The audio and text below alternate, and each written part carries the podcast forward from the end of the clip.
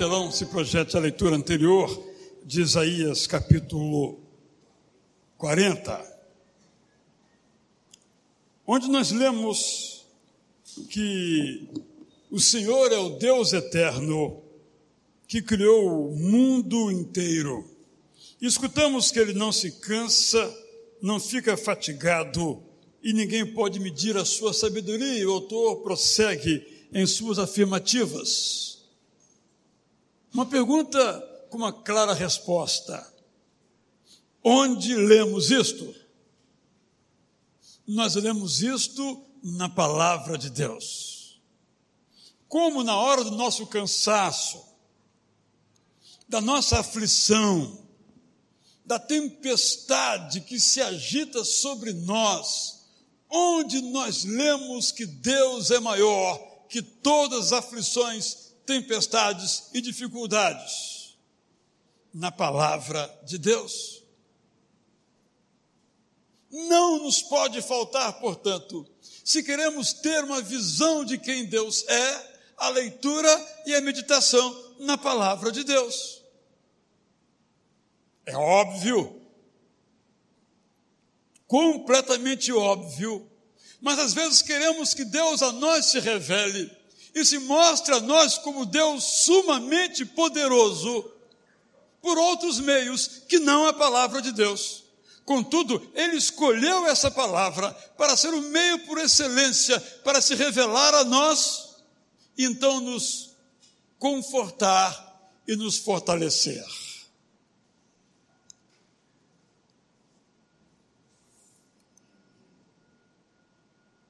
Ontem, numa loja no shopping, havia numa das paredes uma frase assim: jovem ponto urbano. Eu imagino que esse dístico totalmente sem sentido queira dizer duas coisas. Primeiro, que ser urbano é melhor do que ser rural. É uma afirmação da superioridade da vida nas cidades. Logo, uma bobagem. Jovem, imagino que queira dizer que a juventude é o melhor período da história, da nossa própria história. Talvez queira aquela frase dizer uma espécie de culto à juventude e de fato, nós vemos pessoas, às vezes, de idade mais avançada, vestindo roupas próprias daquilo que se convencionou ser para jovens, como indicar que ela não envelheceu, embora às vezes tenha dificuldade na sua locomoção. Mito da juventude, podemos dizer assim. O autor então se lança dessa perspectiva para dizer que, a despeito desse mito que afirma que os jovens não se cansam, que os jovens são fortes, que os jovens são vigorosos, eles também fraquejam, eles também tombam, eles também manquitolam, eles também se cansam. Então o autor nos afirma: quem é aquele que não se cansa? Quem é aquele que não se fatiga? Quem é aquele que jamais cai? Quem é aquele que jamais tropeça? É o nosso Deus. E onde lemos isto? Na Sua palavra, na Bíblia Sagrada. Terceiro lugar, o autor nos diz então que aqueles que confiam no Senhor, aqueles que confiam no Senhor Deus sempre recebem novas forças. Quando olhamos para nossa própria biografia e recordamos eventos em nossas jornadas, nós descobrimos que isso é verdadeiro.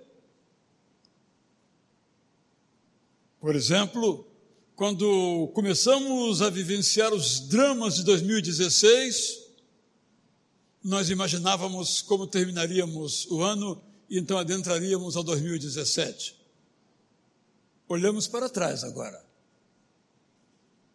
já é passado, com as agruras e dificuldades que alguns viveram, se foi este o caso da sua própria experiência. Aí depositamos nossa confiança nesse governo, naquele governo, nesse líder, naquele líder, e observamos por experiência própria que isso não funciona.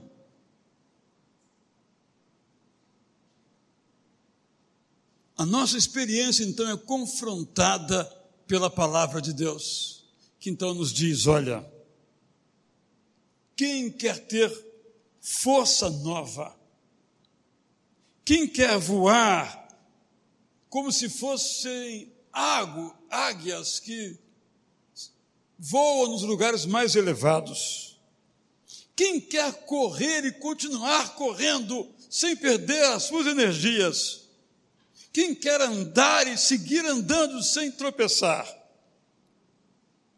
tem um caminho, tem uma possibilidade. Confiar em Deus.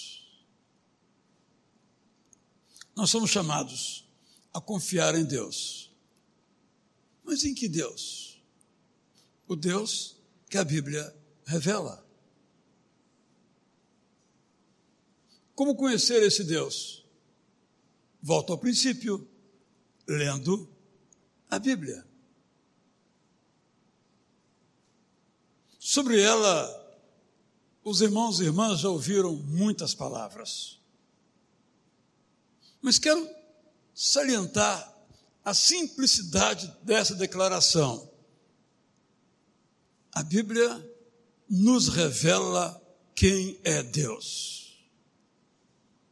E quando nós sabemos quem é Deus, nós não cedemos às tentações, nós não sucumbimos diante dos convites que são indignos, nós não temos medo das bestas deste mundo, como ouvimos ao longo da leitura do livro extraordinário de Apocalipse. Mas, para tanto, eu preciso estar em sintonia, em harmonia com o Deus revelado na Sua palavra. Assim, meu irmão, minha irmã, se um conselho lhe posso dar, é este: ponha no seu coração continuar lendo a Bíblia neste ano. Se você, porventura, tem sido atento leitor da Bíblia, continue, porque você sabe que sabe muito pouco e tem muito ainda a aprender dela. Mas se você tem se afastado por preocupações, por ações, por atividades, por tarefas, reorganize a sua vida para ser um leitor, uma leitora da palavra de Deus. Indiretamente, é a Bíblia que nos dá força. Indiretamente, porque diretamente que nos dá força é a palavra de Deus. Mas para que nós possamos confiar naquele que nos dá força, temos que ler o livro que diz que Deus nos dá força. E este livro o acesso que temos a quem Deus é. E quando nós sabemos então quem Deus é, nós seguimos a nossa jornada, mesmo como ouvimos e cantamos agora, tendo o trovão a soar, o mar a se agitar, a tempestade a amedrontar, as águas a nos afugentar nós podemos descansar por estarmos seguros em Deus, que se revela na Sua palavra. Talvez você esteja agitado, preocupado, já com janeiro, sem pensar no ano todo, ou já com a próxima semana, sem pensar no mês inteiro. Talvez. Talvez. e você começa a desenvolver estratégias para superar as dificuldades. Deve fazê-lo. Mas a primeira estratégia, para usar essa palavra, é confiar em Deus. E ao longo da leitura aqui, se eu pudesse chamar pessoas para testemunhar, nós ouviríamos com certeza que a Bíblia nos fala sobre quem Deus é. E todos que se dispuseram a essa maratona de leituras, certamente saem com a certeza: eu agora conheço um pouco mais de Deus e eu posso confiar em Deus. Que esta palavra possa servir para você na hora de alguma aflição mas que esta palavra também possa servir para você na hora da sua autossuficiência. Quando você crê na força da sua mente, no poder dos seus músculos ou quaisquer outros tipos de reflexões ou conclusões que você chegou ao ponto de não dizer, mas expressar: eu não preciso de Deus. Se você está nesse clube dos que não precisam de Deus, quero que você saiba que a Bíblia diz que você precisa de Deus. Não precisa experimentar que esta é uma verdade. Creia nessa verdade. Você precisa de Deus. Então, confie no Senhor para ter renovadas as suas forças. Confie no Senhor para voar. Você quer voar, mas confie no Senhor para voar. Você quer correr, chegar ao seu alvo, mas confie no Senhor enquanto você corre você quer andar pelos caminhos da vida e tem muito caminho a percorrer, não quer se cansar, quer chegar até o fim. Confie em Deus. É isso que a Bíblia Sagrada nos ensina a pensar e a fazer. Agora então, eu quero lhe convidar a lermos o Apocalipse. Quero convidar então os que estão à minha esquerda a ficarem em pé e vamos ler juntos o capítulo 19, acompanhando-me. Pode ser? Vamos lá então? Quem ouviu direita devia ter ouvido esquerda, ou o contrário. Mas vocês aqui à minha direita. Vamos lá então, Apocalipse, junto comigo? Todos juntos, em uníssono. Depois disso, ouviu nos céus algo semelhante à voz de uma grande multidão que exclamava: Aleluia! A salvação, a glória e o poder pertencem ao nosso Deus, pois verdadeiros e justos são os teus caminhos. Ele condenou a grande prostituta que corrompia a terra com a sua prostituição ele cobrou dela o sangue dos seus servos. E mais uma vez a multidão exclamou: Aleluia! A fumaça que dela vem sobe para todo sempre. Os vinte e quatro anciãos e os quatro seres viventes prostraram-se e adoraram a Deus, que estava sentado no trono, exclamavam: Amém, Aleluia!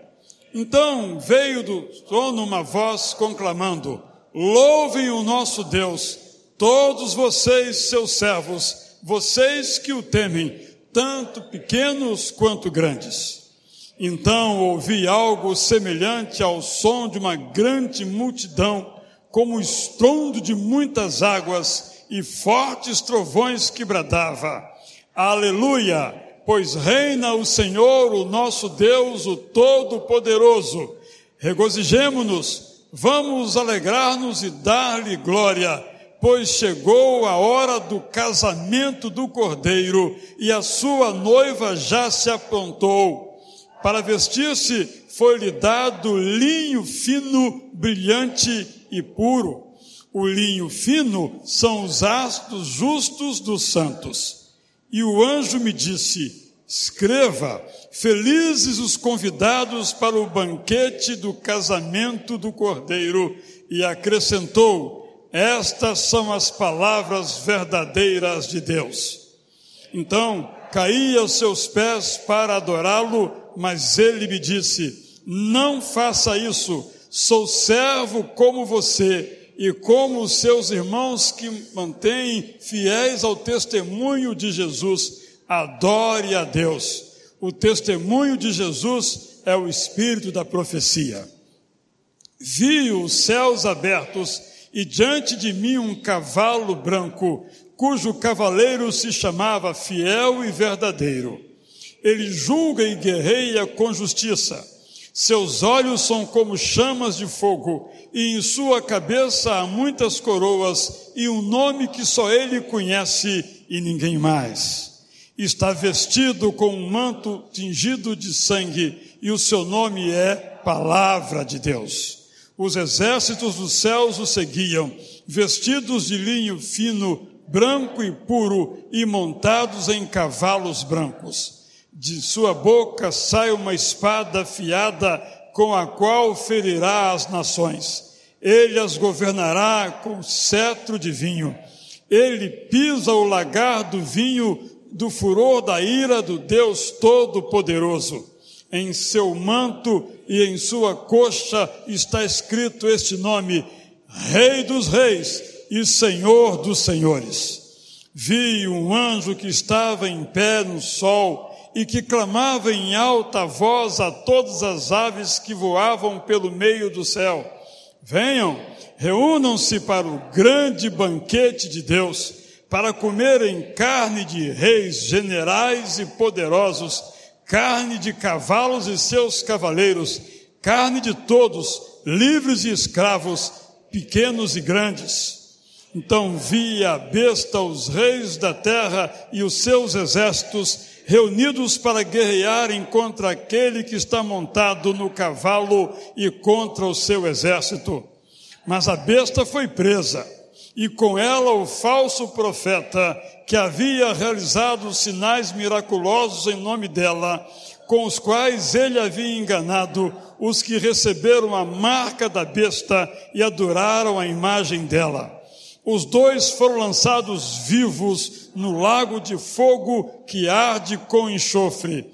Os demais foram mortos com a espada que saía da boca daquele que está montado no cavalo, e todas as aves se fartaram com a carne deles. Agora, os que estão aqui diante de mim, por favor, capítulo 20, em pé, juntos também. Vi descer dos céus um anjo que trazia na mão a chave do abismo e uma grande corrente. Ele prendeu o dragão, a antiga serpente que é o diabo, Satanás, e o acorrentou por mil anos. Lançou no abismo, fechou-o e pôs um selo sobre ele, para assim impedi-lo de enganar as nações até que terminassem os mil anos depois disso, é necessário que ele seja solto por um pouco de tempo. Vi tronos em que se assentaram aqueles a quem havia sido dada autoridade para julgar. Vi as almas dos que foram decapitados por causa do testemunho de Jesus e da palavra de Deus. Eles não tinham adorado a besta nem a sua imagem e não tinham recebido a sua marca na testa nem nas mãos eles ressuscitaram e reinaram com Cristo durante mil anos. O restante dos mortos não voltou a viver até se completarem os mil anos. Esta é a primeira ressurreição. Felizes e santos os que participam da primeira ressurreição. A segunda morte não tem poder sobre eles. Serão sacerdotes de Deus e de Cristo e reinarão com Ele durante mil anos. Quando terminarem os mil anos, Satanás será solto da sua prisão e sairá para enganar as nações que estão nos quatro cantos da terra, Gog e Magog, a fim de reuni-las para a batalha. Seu número é como a areia do mar. As nações marcharam por toda a superfície da terra e cercaram o acampamento dos santos, a cidade amada. Mas um fogo desceu do céu e as devorou. O diabo que as enganava foi lançado no lago de fogo que arde com enxofre, onde já haviam sido lançados a besta e o falso profeta. Eles serão atormentados dia e noite para todo sempre. Depois vi um grande trono branco e aquele que nele estava sentado. A terra e o céu fugiram da sua presença e não se encontrou lugar para eles. Vi também os mortos, grandes e pequenos, em pé diante do trono, e livros foram abertos. Outro livro foi aberto, o livro da vida. Os mortos foram julgados de acordo com o que tinham feito, segundo o que estava registrado nos livros.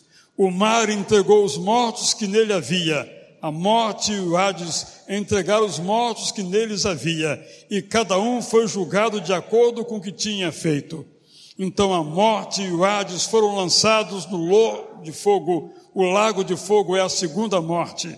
Aqueles cujos nomes não foram encontrados no livro da vida foram lançados no lago de fogo. Os irmãos podem se assentar, ficando de pé os que estão aqui à minha esquerda, capítulo 21, todos juntos também.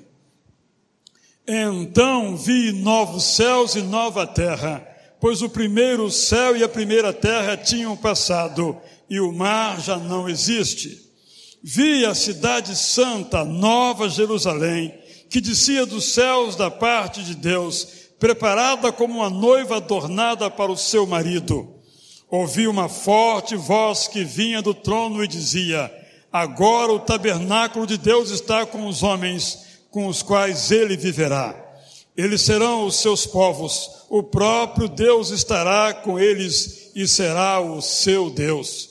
Ele enxugará dos seus olhos toda lágrima, não haverá mais morte, nem tristeza, nem choro, nem dor, pois a antiga ordem já passou. Aquele que estava sentado no trono disse: Estou fazendo novas todas as coisas. E acrescentou: Escreva isto, pois essas palavras são verdadeiras e dignas de confiança. Disse-me mais ainda: Está feito eu sou o Alfa e o Ômega, o princípio e o fim. A quem tiver sede, darei de beber gratuitamente da fonte da água da vida. O vencedor herdará tudo isso, e eu serei seu Deus, e ele será meu filho. Mas os covardes, os incrédulos, os depravados, os assassinos, os que cometem imoralidade sexual, os que praticam feitiçaria, os idólatras e todos os mentirosos, o lugar deles será no lago de fogo que arde com enxofre. Esta é a segunda morte.